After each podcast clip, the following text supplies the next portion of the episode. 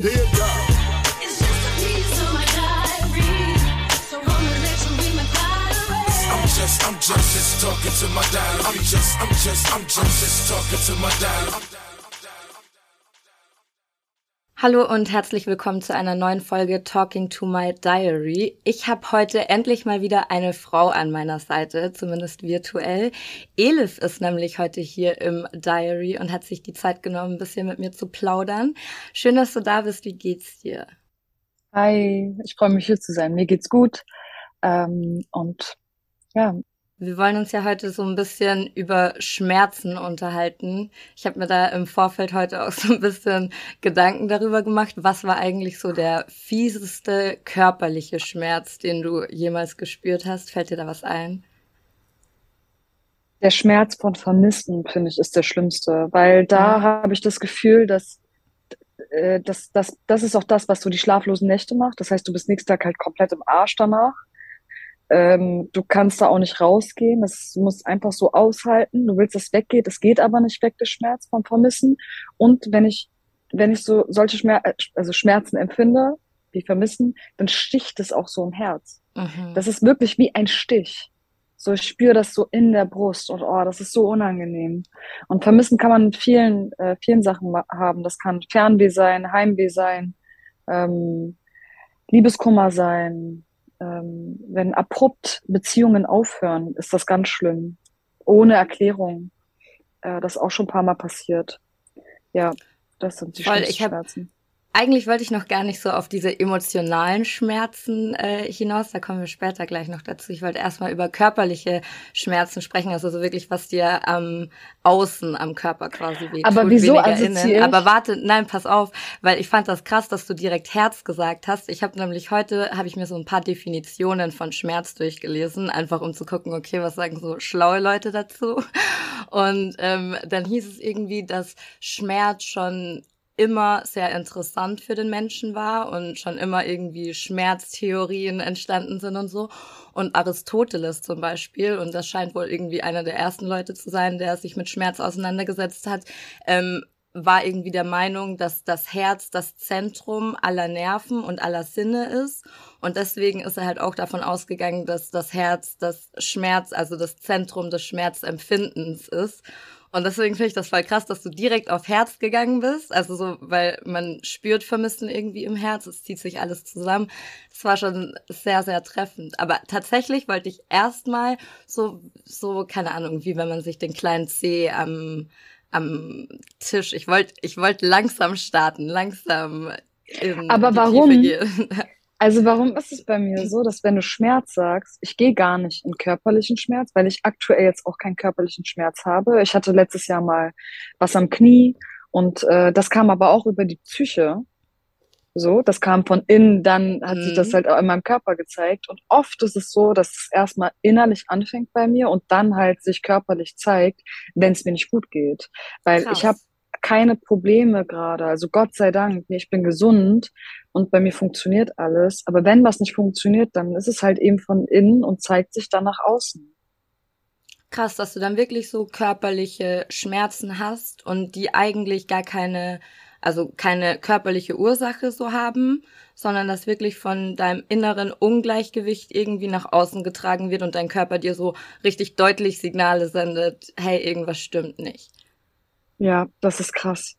Das, und dann geht man auch zum Arzt. Mhm. Man lässt sich checken und das ist auch erschreckend, wenn er sagt, ähm, Frau Demelese, bei Ihnen ist alles okay, die Werte sind mhm. tipptopp, aber gibt's da vielleicht irgendwas anderes? Mhm. So, und ähm, ja, das, ja, da muss man auf jeden Fall dann ein bisschen auf sich achten.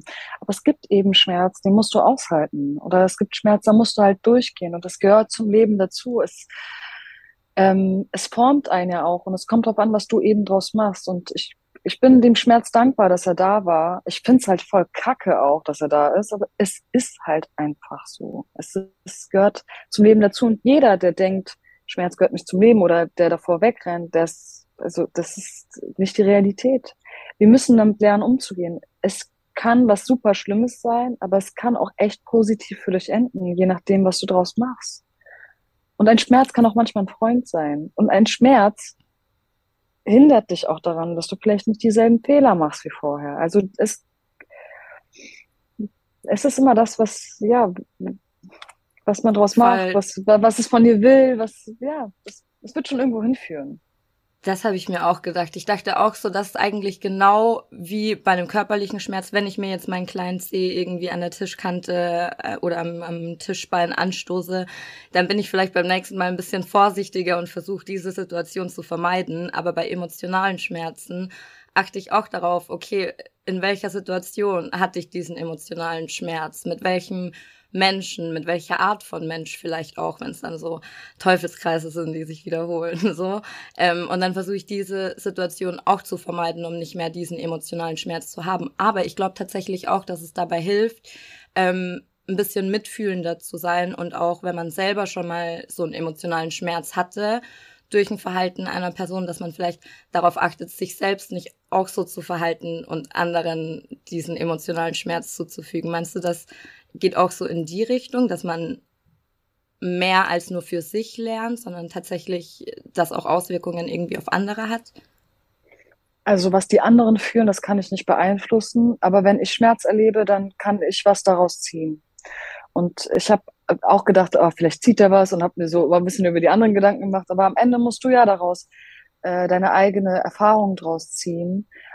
Ich habe für mich erkannt, dass wenn ich einen Schmerz erlebt habe, ich sage jetzt mal Beziehungsschmerz, dann war es nicht so, dass ich danach nie wieder diesen Schmerz hatte. Also ich habe dann trotzdem mal nach diesem Schmerz dann nochmal diesen Schmerz gehabt, weil ich mich wieder für den, für den Schmerz mhm. entschieden habe. Und das nicht nur einmal, sondern öfter. Und wenn du das paar Mal erlebst, denkst du so, warte mal, warum erlebe ich das? Stimmt was mit mir nicht? Weil man neigt ja auch äh, oft dazu, mit dem Finger auf andere zu zeigen, aber es ist, glaube ich, viel besser, weil das ist ja das Einzige, was du beeinflussen kannst, deine, dein eigenes Verhalten. Wenn du den Schmerz nicht mehr fühlen willst oder dich immer in dieselbe Situation begibst, dann musst du was an dir ändern. Und äh, diese Veränderung fällt einem manchmal sehr schwer, weil man auch, glaube ich, verliebt ist in den Schmerz. Das, das ist aufregend, da passiert was, da man fühlt auch super intensiv. Es gibt Menschen, die können Liebe gar nicht so gut aufnehmen, ja, sondern Schmerz aber weißt mehr. du, was ich auch glaube, ich glaube, dass es einfacher ist, dann mit so einem gewohnten Schmerz irgendwie umzugehen, als mit der schmerzhaften Entscheidung, sich diesem Schmerz dann wirklich zu stellen und was an seinen Verhaltensmustern und an seinen Entscheidungen zu ändern, weil das bedeutet, also das ist ja auch ein schmerzhafter Prozess, so an sich selbst zu arbeiten, aber das ist dann ein neuer Schmerz und dann geht man vielleicht lieber in das Gewohnte, wenn man sich da, ja, man weiß, man muss nicht wirklich an sich arbeiten, man kann dasselbe immer wieder erleben wenn du Bock hast zu wachsen, wenn du dich heute entscheidest zu sagen, ich möchte aus mir hinauswachsen und ich will wohin wachsen, dann sagst du eigentlich auch damit, ich nehme es in Kauf, ähm, Schmerz anzunehmen, weil die, du wirst das nur erreichen, wenn, wenn irgendwas, finde ich, weh tut. Ähm, weil auch, angenommen, du kannst nicht richtig gut lieben oder kannst Liebe nicht so gut annehmen, dann auch Liebe kann wehtun. Auch wenn jemand liebevoll zu dir ist, dann musst du dich selbst reflektieren in dem Moment. Verstehst du, was ich meine? Aber du wirst irgendwo hinwachsen. Wenn du dich entscheidest, wachsen zu wollen, wirst du Schmerz erleben. Und du wirst aber dann hoffentlich im Wachstum ankommen. Und deshalb, man kann sich auch manchmal einfach auf den Schmerz freuen. Mein Album heißt ja endlich tut es wieder weh. Mhm. Und äh, ich habe irgendwie gemerkt, so über die, die Zeit jetzt, äh, in denen ich Alben schreibe oder Lieder schreibe, dass ich einfach Schmerz für mich nutze, weil ich halt ein Mensch bin. Ich liebe es, als Mensch zu wachsen. Ich liebe es, wohin zu wachsen, so, ja, voranzukommen. Und da muss man manchmal halt in diese Situation rein. Ähm, und äh, auf diese Reise habe ich mich begeben und mich super viel mit dem Thema auseinandergesetzt.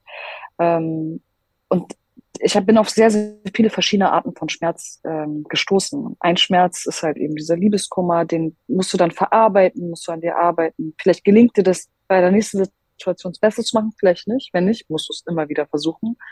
Aber der auch, was ich einen sehr heftigen Schmerz finde, und vielleicht hast du das auch erlebt, ähm, wenn du äh, einen Todesfall hattest mhm. und das vermisst, du, du kannst den Menschen ja nie wiedersehen. Und äh, so Trauer, diese Art von Schmerz, das kommt, wann es möchte. Du kannst das nicht beeinflussen, du hast keine Kontrolle darüber. Und das ist ein so eine Art von Schmerz habe ich nie erlebt und das war dieses Jahr das erste Mal und das war einfach, ich war immer froh, wenn es dann doch gegangen mhm. ist. So. Voll. Und ich Voll. weiß nicht, wann es wiederkommt, aber ich hoffe, es bleibt kurz lange mal weg. Aber ich war auch froh, als es da war, weil am Anfang war es nicht da. Mhm. Ich so, hä? Kommt mhm. der Schmerz jetzt mich besuchen? Mhm. Kommt der jetzt end endlich mal mich besuchen? Weil meine Freunde haben sich schon Sorgen gemacht. Die so, ey, du, arbeitest die ganze Zeit weiter, äh, äh, du verarbeitest Dass du das nicht. nicht verarbeitest, so ja, voll verdrängst eher. Und dann kam der irgendwann und die waren alle erleichtert. Also mein Umfeld war ja. erleichtert und ich ja, das, das tut gefühlt. ja auch gut. Guck mal, dein Körper Aber ist ja auch begrenzt. Du kannst ja auch nur eine begrenzte äh, Anzahl an Emotionen irgendwie blöd ausgedrückt in dir behalten. Es muss ja irgendwann raus. Ansonsten äußert sich das ja dann auch wieder irgendwie ganz anders und macht deinen Körper irgendwie kaputt, weil Emotionen sind, glaube ich, nur bis zu einem gewissen Maß tragbar von dem Körper. Aber tatsächlich, weißt du, was mir immer voll hilft, bei diesem ähm, Vermissengefühl bei einem Menschen, der verstorben ist, das ist irgendwie also manche mögen, mögen sagen, das klingt verrückt, aber meine Erfahrung bisher in meinem Leben hat mir einfach schon so oft gezeigt, dass, dass man nicht ganz weg ist, so, weißt du? Und ich krieg voll oft irgendwie Zeichen. Und wenn man sich auf diese Dinge irgendwie konzentriert, klar vermisst man die Person noch, weil man kann ja nicht so mit ihr kommunizieren, wie man das irgendwie gewohnt ist. Aber trotzdem finde ich das irgendwie immer so voll das schöne Gefühl, wenn ich merke, okay, irgendwie, irgendwas ist da noch. So, deswegen, das ist so, ja, keine Ahnung, irgendwie eine Strategie vielleicht auch und natürlich ja auch mein Glaube, der dazu beiträgt, dass ich da ja besser mit diesem vermissten Schmerz umgehen kann, in dieser Situation zumindest. Ja, bei mir ist es, also ähm, in meiner Religion ist es so, dass wenn jemand verstirbt und ich ab, jeder soll wirklich das glauben, was er, ich bin ein super toleranter Mensch, aber bei mir ist es so, dass der Mensch abschließt mit dieser Welt und die Hinterbliebenen können nur noch beten. Und die sind auf diese Gebete angewiesen. Und ich habe wirklich angefangen, äh, nach, nach diesem Todesfall äh, zu beten. Und es gibt mir so ein gutes Gefühl, weil ich das Gefühl habe oder eben für mich weiß, ich bin für dich da und ich lasse dich nicht hängen. Ich bete jeden Abend für dich. Und ähm, hoffentlich werden sie halt angenommen und äh, du kannst dich auf mich verlassen. Ich bin da für dich, so wie du immer auch für mich da warst. Und das gibt mir ein super gutes Gefühl. Krass, bei dir ist es genau andersrum äh, wie bei mir eigentlich, weißt du? Weil im Endeffekt ist es so ein bisschen ähnlich, nur andersrum. Du schickst quasi so deine Gedanken, deine Liebe ähm, aktiver zu dem Verstorbenen und ich nehme das dann irgendwie von dem Verstorbenen mehr wahr, zumindest, also so in meiner Wahrnehmung. Aber insgesamt ist es ja trotzdem so, dass man anscheinend noch irgendeine Art von Verbindung hat, die, die es einem leichter macht, mit diesem Vermissen umzugehen. Und beides macht, also mich macht das glücklich und dich macht das glücklich.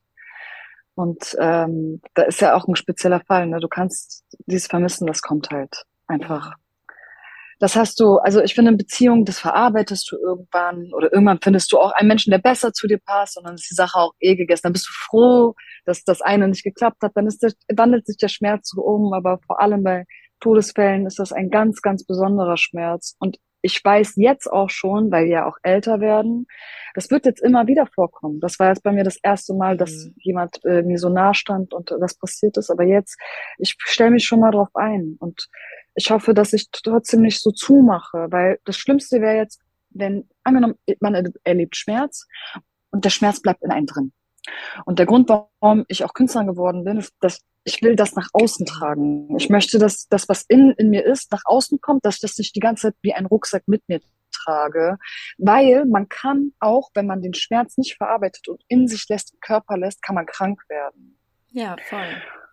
Es gibt Leute, die, die, die Krebs bekommen und die ganze Familie hatte das nicht in ihrer DNA, sage ich mal, aber diese eine Person hat es bekommen, weil es immer in sich reingefressen hat. Mhm. So eine Fälle gibt es, weil man sich selber krank gemacht hat für was? So redet über eure Probleme. Ich bin auch in Therapie und ich find's auch voll kacke, wenn jemand sagt, oh, du bist in Therapie. Ja, ich rede mit einem Profi über meine Gefühle, anstatt meine Ja. Freunde damit zu nerven. Oder halt, ich kann auch, ich möchte auch nicht alles in Songs verarbeiten, weil manche Dinge, das ist einfach, ich verstehe mich selber nicht. Ich kann das nicht mal verarbeiten, weil ich Ja. mich selber nicht verstehe. Lass mich doch mit einem Profi reden und äh, warum machen das Leute so lächerlich? Das ist, das muss heutzutage ganz voll. normal sein. Voll. Das ist auch, weißt du, was richtig krass ist? Ich habe äh, kurz vor unserem Interview heute war ich ein bisschen auf TikTok unterwegs und mir wurde mir wurde noch nie ein TikTok von dir angezeigt, aber ausgerechnet heute sehe ich so einen Ausschnitt, wo ich weiß gar nicht mehr, wo das war. War das bei Lanz? Kann das sein, wo du so meintest, ja, äh, jeder in unserer Gesellschaft muss in Therapie gehen, weil es ist so eine verrückte Welt. Und genau dieser Ausschnitt wurde mir heute angezeigt. Da musste ich ein bisschen grinsen, weil ich dachte, ja, krass, wie, wie diese Anziehung manchmal irgendwie funktioniert, ausgerechnet heute. Ja, ich war beim Kölner Treff, da haben wir darüber Ah, geredet, ja, da haben auch alle stimmt. gelacht. Aber ey, also Musikbranche ist ja wirklich so ein Zirkus, so eine verrückte Welt. Jeder Künstler, der einen Plattenvertrag unterschreibt, sollte bitte einen Therapeuten an seine Seite bekommen, weil auch ganz junge Künstlerinnen und Künstler, ey, die, die kommen hier rein in diesen Zirkus und die werden einfach nicht psychisch richtig betreut. Mhm. Wie viele Künstler gibt es, die daran zerbrechen und da auch nicht mehr rauskommen? weil, äh, weil sie das nicht ertragen. Und am Ende müssen sie damit leben, dass sie halt äh, vielleicht nicht erfolgreich geworden sind oder zu viel Erfolg hatten, zu schnell. Und dieser Schmerz bleibt auch, weil manchmal kannst du die Sachen nicht toppen, die du, die du gemacht hast als Künstler. Meine Karriere war immer auf Arbeit. Ich habe Mhm. immer gearbeitet und bin ein Stück vorangekommen. Und ich bin so dankbar, dass es so ist, weil ich hätte, wenn ich mit 20 so komplett durch die Decke geschossen wäre, ich glaube, ich wäre damit nicht klargekommen, weil ich nicht so stabil war. Ich bin aber jetzt so stabil, weil ich an mir gearbeitet habe. Ich bin durch alles gegangen, durch den Schmerz gegangen und ich bin immer noch nicht dort angekommen, wo ich Mhm. bin, weil ich sehe jedes Projekt, was ich abschließe, immer mit einem Punkt, Punkt, Punkt. Es geht immer weiter. Die Geschichte ist nie zu Ende erzählt. Und ähm, ja, let's see, was als nächstes kommt. So, es wird immer Schmerz geben und äh, au, apropos das, weil ich habe meinen Therapeuten mal gefragt, ich meinte zu ihm so, ey, ähm, weil ich habe so Schwierigkeiten, mich auch, ähm, ich habe Schwierigkeiten, gesunde Liebe anzunehmen. Mhm. Weil das, Oh äh, weil ich das, ich habe das nicht gelernt, das hört man ja auch auf meinen Platten. Also es ist ja kein Geheimnis. Ich rede ja super viel über toxische Beziehungen oder Dinge, die mir so passiert sind. Das bedeutet ja, dass ich immer ein gleiches Muster habe, auch Menschen, in die ich mich verliebe. Mhm. Vielleicht, weil ich auch in den Schmerz verliebt bin, damit umgehen kann und so weiter. Und ich meinte ähm, äh, zu dem dann so, warum kriege ich es nicht hin? Äh, vielleicht brauche ich den Schmerz auch, um Künstlerin zu sein. Da meinte der auch so, äh, Frau de Mireza, glauben Sie mir, Sie müssen das nicht beeinflussen, das Schmerz, dass der Schmerz zu Ihnen kommt, sondern das wird so oder so passieren. Ja, So, nehmen Sie das an, wenn jemand Ja. liebevoll ist, so, dann ist das richtig, das ist normal. Und geil finde ich auch. und das also, kann weil dich ich- ja auch nochmal auf einer ganz anderen Ebene dann inspirieren, weißt du, musikalisch und als Künstlerin. Ja, ich bin auch jetzt erst bereit dafür, weil ich habe da das vieles nicht verstanden. Aber nachdem ich jetzt diese Platte zu Ende gemacht habe, endlich tut es wieder weh. Es geht Mhm. auch um den Schmerz. Ähm, habe ich total Bock, in Bereiche zu gehen, die ich nicht kenne. Und auch dieser Prozess wird schmerzhaft, aber um endlich in der Liebe anzukommen. Mhm. Ähm, und ich weiß nicht, ob ich schaffe. Ihr werdet es halt herausfinden. Aber ich will auch, also, weil ich habe meine Fans jetzt vier Alben lang durch den Schmerz mitgenommen. Die durften alles mitfühlen, mit mir fühlen, für sich selber mitfühlen. Aber ich möchte auch, dass die Leute, die vielleicht auch so alt sind wie ich oder länger dabei sind, dass man die auch mitzieht in das Positive. Und ich hoffe, Ja, dass mir das gelingt. Das wird so der nächste Step. Ja. Voll, aber das ist ja auch, also das ist ja auch nur logisch. Man kann ja oder man sollte zumindest nicht immer nur in diesem Schmerz sein, weil wie du schon sagst, man macht sich selbst kaputt und krank damit und im schlimmsten Fall wirklich so krank, dass man eine Krankheit hat, die einem das Leben verkürzt und das muss halt nicht sein. Also ich glaube wirklich, dass man das so ein Stück weit zumindest auch ein bisschen selbst in der Hand hat und ein bisschen bisschen steuern kann, zumindest in seinen guten Momenten. Man muss sich halt, man muss halt gucken, dass man Aufmerksamkeit für seine guten Momente wird und darin so viel Power legen, dass die irgendwann größer werden. Also diese guten Momente, die sind immer da und auch wenn die am Anfang ganz, ganz klein sind, in schlimmen Phasen und in Schmerzphasen oder was auch immer, man muss sich wirklich darum bemühen, aktiv diese guten Momente zu füttern, damit die immer größer werden und immer mehr strahlen. Meine Freunde sagen, ich bin ein Hippie und jetzt, wo ich mich so reden höre, weiß ich auch, warum die das sagen. Mhm. Aber kannst du so ein bisschen, bisschen folgen? Also weißt du, was ich meine? Den Schmerz einfach so bewusst ein bisschen durch was Positives ersetzen, beziehungsweise eher wie so ein Licht am Ende des Tunnels und diesem Licht immer näher kommen. Wenn man weiß, diese Schmerzphase ist der Tunnel und das gute Gefühl danach ist das Licht. Das ist die Belohnung. Ja. Ja, ja, ja, doch, das habe ich. Wenn, äh, ich sag ja, wenn, wenn du weiter wachsen willst, dann hast du ja, musst du ja da durchgehen. Du weißt aber, dass du dafür belohnt wirst, weil du einen Schritt weiterkommen wirst, du wirst an dir selbst wachsen und so weiter. Ich will aber noch mal kurz auf was anderes hinaus. Ich habe ja türkische Wurzeln. Mhm. Und diese, diese Schmerzkultur, also du bist ja vom von Serien, von der Musik super geprägt. Ne? Also Schmerz ist ein, ein leidenschaftliches Gefühl für äh, Südländer. Nicht nur für Türken, ich glaube auch für Italiener oder vielleicht auch für Spanier. Das ist so, das ist die Liebe. Ja. So, so liebst du. Es ist leidenschaftlich, es brennt, es ist immer Feuer. Aber je älter ich werde, natürlich, ich wünsche mir immer Feuer, weil das ist immer schön, wenn man sich wo wärmen kann. Ja. Ähm, aber so, es muss nicht immer wehtun. So, mhm. Liebe ist nicht immer dieses Wehtun. Es tut in manchen Situationen weh, wenn man sich vielleicht nicht versteht und so weiter. Aber Liebe ist nicht Schmerz. So, Voll. wenn das, äh, das, das muss das Gehirn erstmal verstehen. Und meine Erziehung war halt einfach, Liebe ist auch Schmerz. Und da sich umzuprogrammieren, ist extrem wichtig für mich, weil, und das ist auch ein Prozess, den ich die ganze Zeit durchmache, weil ich möchte das nicht irgendwann meinen Kindern weitergeben. Wenn ich irgendwann Mama sein darf, ich weiß ja nicht, ob, ob, ob, ob, ob ich das erleben darf. Und auch ein Thema ist auch, äh, wir reden ja, äh, wir reden ja darüber, über Partner, über Single, bla bla bla mhm. sein.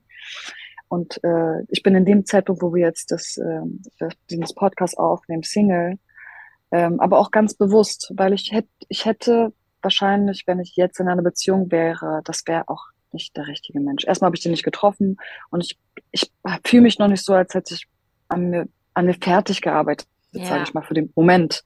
Das braucht jetzt noch ein bisschen Zeit. Und ähm, dann fühle ich mich auch bereit.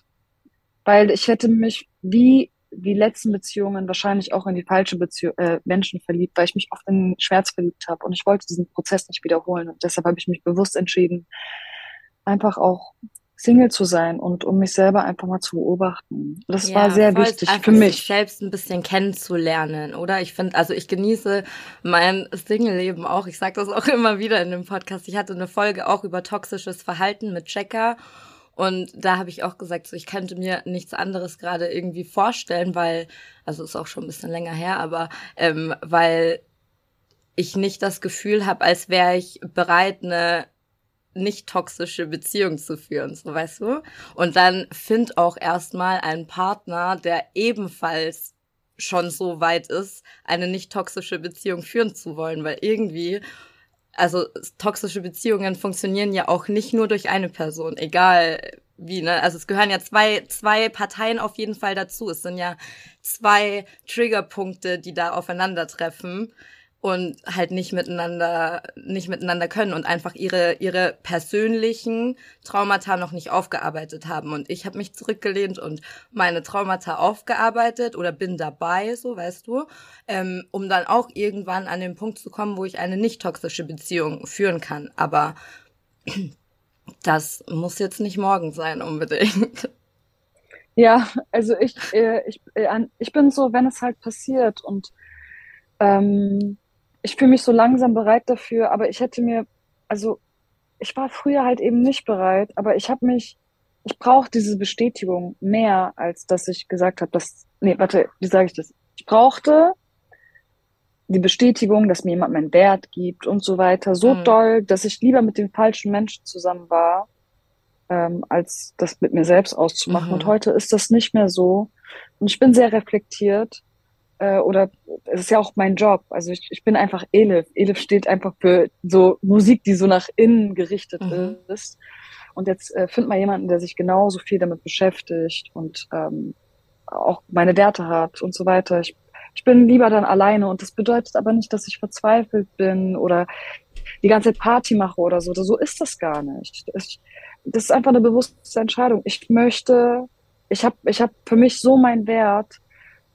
Ich, habe einfach keinen Bock in etwas reinzuschlittern, nur um, um nicht alleine sein damit, zu müssen. Ja, genau. Und ähm, dann, dann mache ich das halt nicht. Das hatte ich noch nie in meinem Leben so mhm. doll wie jetzt. Mhm.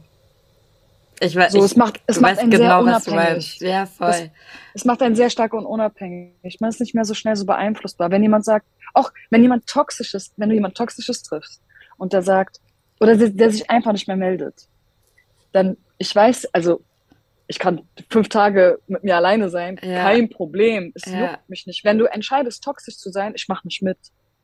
Voll, so, dann direkt schon raus. Man erkennt es auch viel früher. Also ich würde mich auch auf so viele Dinge, auf die ich mich eingelassen habe, noch vor ein paar Jahren, da will ich heute gar nicht mehr auf die Idee kommen, mich darauf einzulassen, weil ich mir denke, nee, ich weiß, also ich weiß doch dann eh schon, wohin das führt und die Gefahr, dass ich mich wieder triggern lasse und mich zurückentwickle und wieder von vorne anfangen muss, die besteht ja auch, weißt du? Und das ist, also wie du auch vorhin gesagt hast, das ist ja nicht so, als würde man solche emotionalen Schmerzen und irgendwelche toxischen Beziehungen nur einmal durchleben, sondern so lange, bis man es halt verdammt nochmal gelernt hat. Und dann ist es halt auch gut so, aber da muss man sich halt auch bei der nächsten Prüfung, die einem geschickt wird, muss man sich halt wieder daran erinnern und darf halt nicht wieder die gleichen Fehler machen. Ja, aber ich sehe, wir sind auf einem guten Weg, oder? Wenn uns das schon so bewusst ist. Ey, ihr sollt aber auch wissen, guck mal, ist jetzt nicht so bei mir, dass ich hm. eine Sache lerne aus Schmerz. Also dann, dann ist irgendwas passiert in meinem Leben, dann hat's wehgetan. Und ich bin danach auch voll oft dann wieder da reingeschlittert. Das hat ja. mir dann einfach so gezeigt, so, ey, ich habe das einfach noch nicht zu Ende gelernt. Und dann kommt der Punkt, wo du es wirklich nicht mehr machst. Mhm. Und da weißt du, du bist bereit dafür. Du musstest mhm. das dreimal erleben, um das zu haben. Also es verläuft bei mir persönlich nicht so, dass ich immer danach alles richtig mache, sondern ganz normal, machst es halt nochmal und irgendwann erkennst du darin so ein Muster und dann löst du dich davon. Und auch wenn du dich bereit fühlst und das so von Herzen fühlst, dann machst du es auch erst nicht mehr. Voll. Manchmal weiß der Kopf das schon vorher alles, aber das Herz irgendwie nicht. Das ist auch komisch. Ja. Warum ist das so? Das ist ja wie mit Rauchen. Du weißt ja, dass es Kacke ist, aber was ja trotzdem irgendwie verlangen oder so. Also dein Kopf weiß manchmal so viel mehr, aber so dein Körper oder dein Herz eben nicht. Ja, ich glaube wirklich, dass das so ein bisschen die innere Angst vor Veränderung ist und vor Wachstum irgendwie, weißt du, weil also grundsätzlich jeder wird dir antworten, ja, ich möchte mich verändern und ich möchte die beste Version meiner selbst sein, aber wenige Leute sind halt, glaube ich, wirklich bereit daran aktiv zu arbeiten und da halt wirklich das umzusetzen, weil es passiert halt nicht von alleine so, sondern es ist halt harte Arbeit und es ist natürlich auch harte Arbeit mit sich selbst und ich glaube, wie das vorhin auch schon war, dass man sich dann lieber also man geht lieber den leichteren Weg, das Gewohnte. Und dann beschwert man sich und wird nörgelig und ekelhaft und mag sich selber nicht mehr, bis es dann wirklich so weit kommt, dass man sagt, okay, jetzt muss ich aber mal wieder das Ganze anpacken und raus. Was passiert eigentlich mit einem, also wenn der Künstler, du bist ja auch eine Künstlerin, wenn der Künstler seine Karriere auf Schmerz gebaut hat. Es gibt viele Leute, die, ähm, die Adele ist, redet mhm, immer über Liebessongs. eingefallen. Oder ähm, ich bin, ich gehöre, ich gehöre auch dazu oder andere Rapper oder sonst wie, die haben ihre Karriere auf Schmerz aufgebaut. Wenn sie ihren Schmerz loslassen, wer sind sie dann noch? Wer bin ich, wenn ich meinen Schmerz loslasse? Werden mich die Leute noch mögen, wenn ich den Schmerz nicht mehr habe? Und äh, davor hatte ich Angst. Mhm. Aber ich glaube halt eben, als Künstler, du hast immer Themen und die Leute wachsen mit dir mit. Und äh, ich könnte immer ein Liebeslied schreiben, weil ich habe dieses Gefühl von Schmerz abgespeichert wie ein Katalog. Mhm. So, ich kann, kann darin rumblättern. Ich habe das so oft erlebt und so oft gespürt, Schmerz. Ähm, aber ich habe voll Bock, äh, auch das zu verändern, weil ich finde es unauthentisch, wenn du immer, also wenn ich jetzt zehn Jahre lang nur immer Liebeslieder schreibe, vielleicht ist es dann auch wirklich in echt so, aber dann werdet ihr das merken, dass auch in echt so ist. Aber wenn ich das jetzt die ganze Zeit so mache, ist doch auch voll unauthentisch. Und ich will als Künstlerin hoffentlich ähm, den Weg halt beschreiben, dass man halt auch ins Gesunde gehen kann. Ich sehe mich auch so ein bisschen in der Verantwortung, dass ähm, diesen Prozess ähm, festzuhalten. Mhm. Deshalb ja, arbeite ich an mir und ich bin gespannt. Vielleicht gibt später irgendwann andere Lieder, die werden trotzdem deep sein, aber vielleicht hat es nicht mehr mit Schmerz zu tun. Ja, also das meinte ich ja vorhin, weißt du, das kann dich, also so eine gesunde Beziehung und eine gesunde Liebe kann dich ja auf einer ganz anderen Ebene inspirieren. Und dann wirst du ganz andere Songs schreiben können oder über, keine Ahnung, also Gefühle hast du ja trotzdem immer irgendwie. Und wenn du Schmerz so intensiv fühlen und in Musik verpacken kannst, dann kannst du das ja auch mit jedem anderen Gefühl und jeder anderen Emotion, weißt du? Und dann ist es irgendwann nicht mehr der Schmerz, sondern irgendwann wirklich eine gesunde Liebe, so weißt du? Aber mögen mich, die, mögen mich die Leute dann noch, wenn ich dann nicht mehr über den Schmerz singe? Bin ich dann noch Elif? Das ist voll die komische Frage, weil ich beobachte meine Kollegen.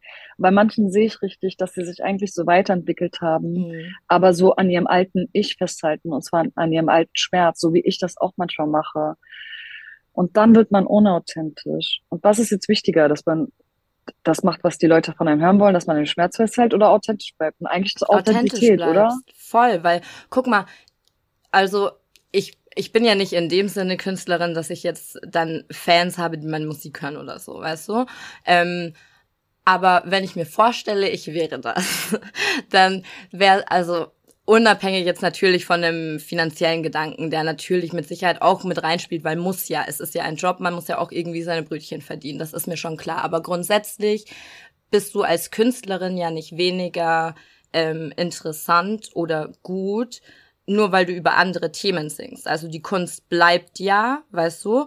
Und wenn du den Anspruch hast, mit deinen Fans zu wachsen, dann musst du ja automatisch als Künstlerin, und das ist auch mein Anspruch als Fan immer, ähm, dass ich mich als Fan und als Mensch mit meinen Künstlern und Künstlerinnen weiterentwickeln kann, weißt du, und dass ich durch jede Emotion gehen kann. Und wenn ich irgendwie dann mal wieder Liebeskummer hab, dann hab ich ja vier Alben von dir, die ich mir dann anhören kann. So weißt du jetzt zum Beispiel.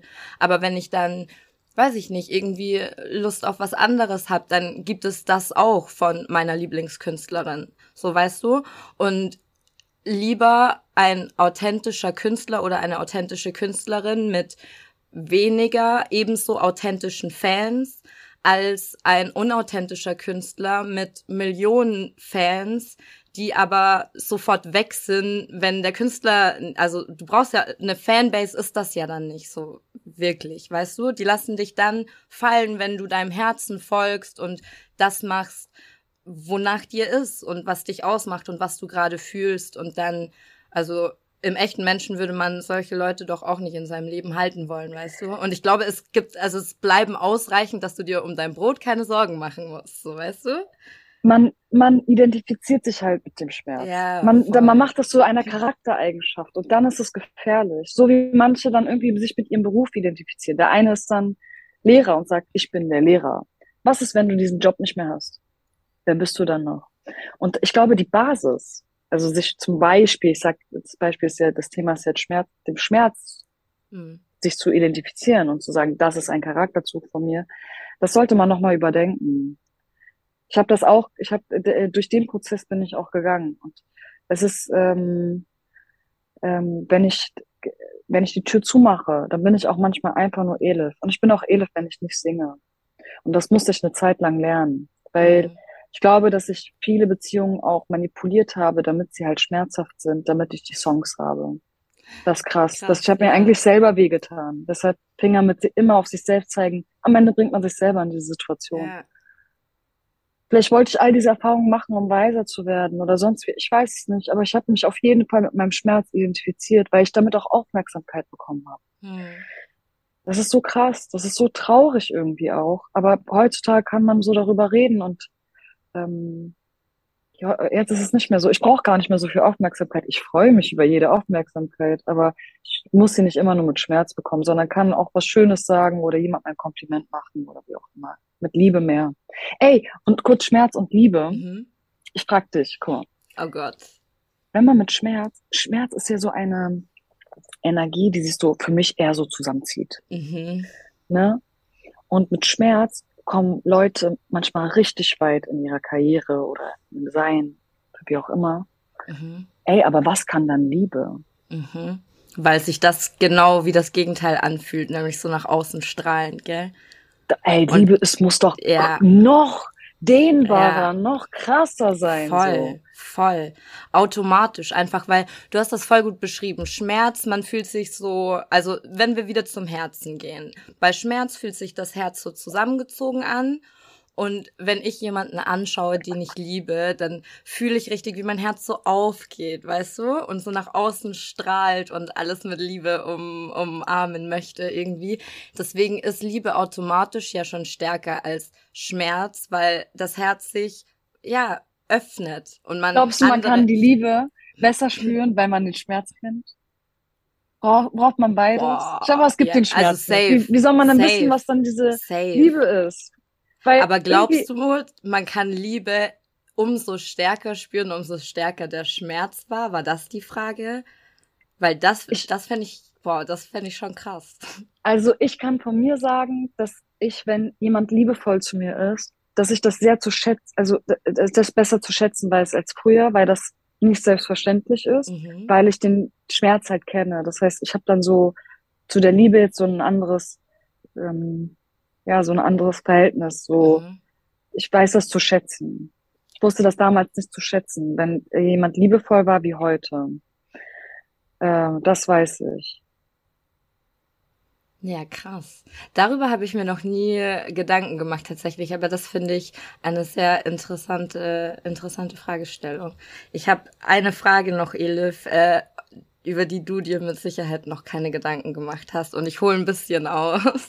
So eine Frage wird dir auch mit Sicherheit in keinem anderen Interview gestellt werden. Das ist eine, wie man mir immer sagt, typische Chara-Frage. Aber ich bin gar nicht alleine auf die Frage gekommen. Pass auf, ich hole ein bisschen aus, weil ich habe, wie gesagt, heute so ein bisschen gegoogelt, allgemein über Schmerz, weil ich so ein bisschen gucken wollte. Und was ich sehr, sehr krass fand und überraschend fand, war, dass, also es war mir schon klar, dass irgendwie so emotionaler Schmerz schwieriger loszulassen ist als körperlicher Schmerz, weil irgendwas, was meiner Seele wehtut oder meinem Herzen wehtut, das geht ja viel tiefer als irgendwas, was einfach nur so meinem Körper ähm, ja Schmerzen zufügt. Und es wurde eine Studie gemacht, also so ein Experiment irgendwie, und da haben die rausgefunden, dass das nicht nur so ist, sondern dass uns körperliche Schmerzen, schon alleine das Erinnern an körperliche Schmerzen uns auch daran hindert, Aufgaben richtig zu bewältigen.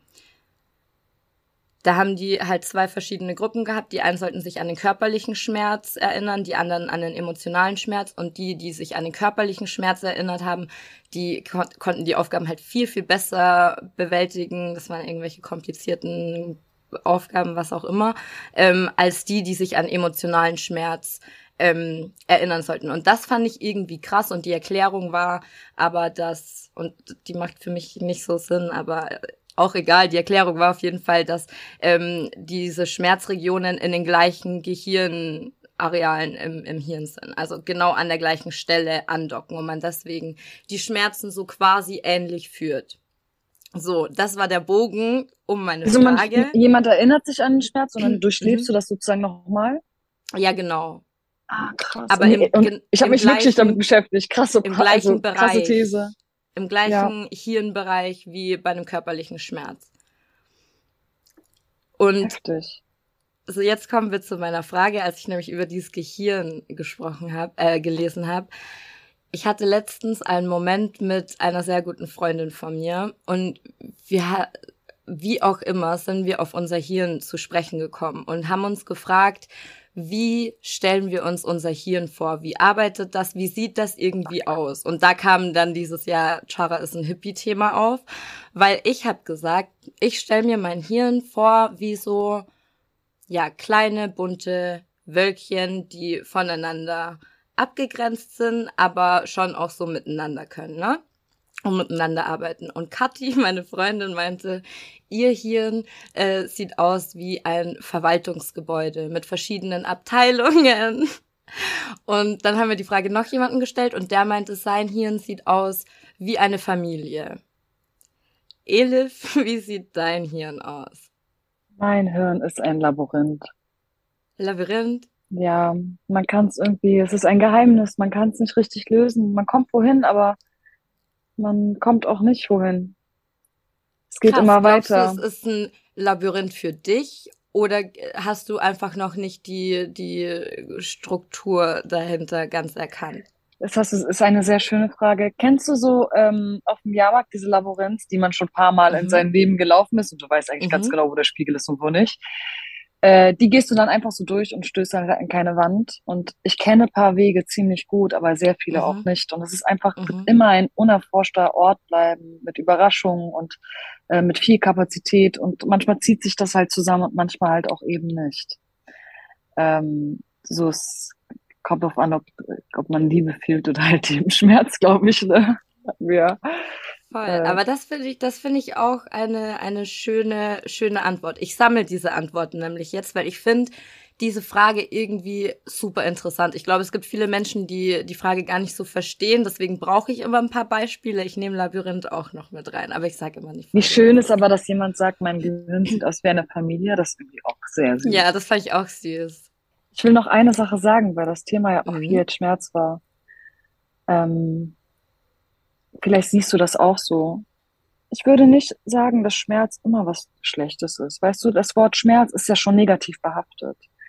Man soll, man muss das Wort mal für, sich betrachten, nur nach Situation betrachten. Es kann, also Schmerz kann eben was Positives sein, aber auch eben was Schlechtes und etwas, einfach was Wichtiges, was einfach zum Leben dazugehört. Und man sollte es nicht immer von sich wegdrängen, weil jeder, der das Wort Schmerz drängt, will das ja, also weil es ja so negativ behaftet ist, ist es so, weg damit, weg damit. Aber ey, guck, beurteile das, den Schmerz und nicht, guck dir das doch erstmal kurz an. Was, was ist denn, welcher Schmerz ist es denn und in welcher Situation ist es denn gerade da? Will es dir nur helfen? Will es, will es einfach nur da sein, damit, weil, damit man das mal fühlt und du dich danach besser fühlst oder was auch immer. Man, also, äh, man muss das mal so einfach nur mal kurz nicht schnell wegstoßen, sondern einfach mal kurz sagen, hey, was geht ab? Warum bist du gerade hier? Wer bist du? Wo kommst du her? Wer Wie werde ich dich wieder los? Will ich dich loswerden? Ja. Weil manchmal bockt's auch doch, sei mal ehrlich. Manchmal bockt's doch auch echt so ein Liebeslied zu hören. Und dann hat man auch, man hat nicht mal Liebeskummer, aber man hat voll man Bock auf das Gefühl, mhm. ey. Ich liebe das auch, weil ich Safe. weiß, manchmal, das bockt auch. Warum ist es so? Safe. Und ich finde das dann tatsächlich oft auch angenehmer, diese Songs zu hören. Und ich höre sie anders, weil ich, das ist dann wie mit dieser Erinnerung an den Schmerz. Ich erinnere mich dran, aber es tut nicht mehr so weh. Und kennst du auch diesen Moment, wenn du zum ersten Mal ein Liebeslied hörst und merkst, oh, das tut gar nicht mehr so weh. Und du ja. merkst so, oh, ich bin einen Schritt weiter. Und manchmal das, das packt, dich, packt dich der Schmerz von jemand anders, wenn man so empathisch ist. Ja, oh mein Gott, so ging es mir auch schon so oft.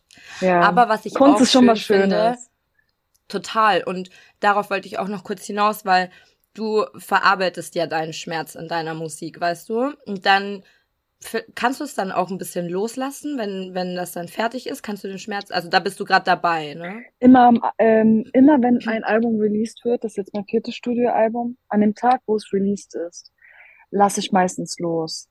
Mhm. Dann ist es wirklich, fühlt sich das so rein energetisch so an, als mhm. würde ich es der Welt hinausschicken und es geht weg von mir. Deshalb freue ich mich so krass auf mein Album-Release, weil ab dann wieder irgendwie eine neue Phase anfängt mhm. für mich und ich ich kann so richtig so aufatmen und Voll. verstehe auch, was die letzten eineinhalb Jahre so passiert sind. Wenn, man ist in einem Prozess, aber manchmal checkt man auch nicht warum und im Nachhinein reflektiere ich dann die Songs nochmal anders und ja, ein Projekt ist dann erstmal abgeschlossen. Dann ist es ja. halt an den Leuten jetzt, was sie draus machen. Ich habe ich hab alles gegeben. Und das finde ich halt das Krasse, weißt du, weil damit ist es, also damit, dass du das loslässt, ist es ja gar nicht vorbei, sondern für andere fängt es dann ja erst an, weißt du, die kriegen dann die Musik, können die anhören und können dann auch nochmal ihren Schmerz verarbeiten. Das heißt irgendwie, in dieser Musik hängt so viel Schmerz dann von verschiedenen Leuten und kann aber irgendwie von so vielen verschiedenen Leuten dann losgelassen werden und bei einem Verarbeitungsprozess helfen. Und das liebe ich total an Kunst und an so Heartbreak-Songs. Das Schönste ist, wenn Fans sagen, ey, ähm, deine Songs haben mir durch eine schwierige Zeit geholfen und jetzt danach geht's mir besser. Das ist wirklich ein sehr mhm. krass Kompliment. Es gibt, gab auch äh, Sachen, wo Leute auch gesagt haben, dass sie ganz schlimme Gedanken hatten und dass die Musik ihnen da rausgeholfen hat. Und ich denke mir so, wow, okay, weißt du, ich schreibe das einfach so für mich, um für mich etwas zu verarbeiten, aber das kann ganz, ganz dolle Wellen mhm. schlagen. Und das ist äh, sehr krass zu lesen. Ich, das freut mich natürlich unglaublich, wenn ich mit einem dunklen Thema etwas Positives bewirken kann. Mhm. Voll, siehst du, da haben wir wieder den, das Licht am Ende des Tunnels. Genau. Ich glaube auch, Schmerz braucht man auf jeden Fall auch, um ein bisschen zu wachsen und zu der Person zu werden, die man ist und die man sein möchte vor allem, weil das gehört einfach, glaube ich, zu den ganz normalen Aufgaben des Lebens. Und Elif, ich weiß nicht, äh, ob du das weißt, ähm, aber hier ist es so, dass meine Gäste immer das letzte Wort bekommen. Und ich sag an der Stelle immer nur Danke, dass du dir Zeit genommen hast. Es hat mir sehr viel Spaß gemacht und die letzten Worte gehören dir. Ich sag jetzt etwas und ich bin gespannt, ob es die Leute aushalten. Ich liebe dich. Weil der Satz kann wehtun, aber der kann auch richtig schön sein.